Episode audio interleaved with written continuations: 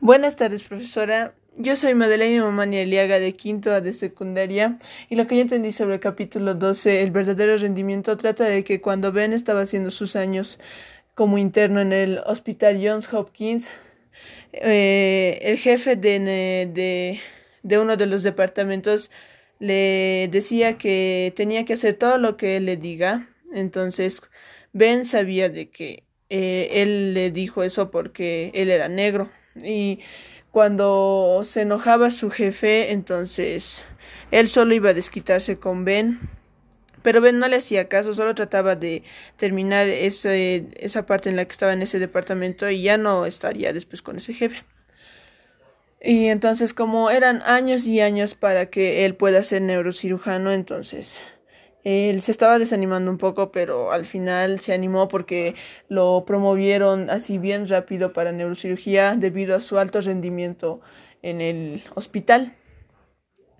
Y entonces cuando ya era neurocirujano empezó a, a querer investigar cómo implantar tumores en animales para después poderlos revisar si funcionan o no y ellos habían hecho pruebas en ratones y también en perros, pero los ratones eran muy pequeños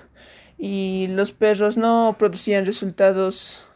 eh, consistentes. Y también habían hecho la prueba en monos, pero eh, eran muy caros. Entonces, él estaba buscando un animal en el cual poder implantar tumores y al final alguien, uno de los internos también le dijo que podía plantar eh, tumores en conejos neozelandeses. Entonces, él empezó a, a meter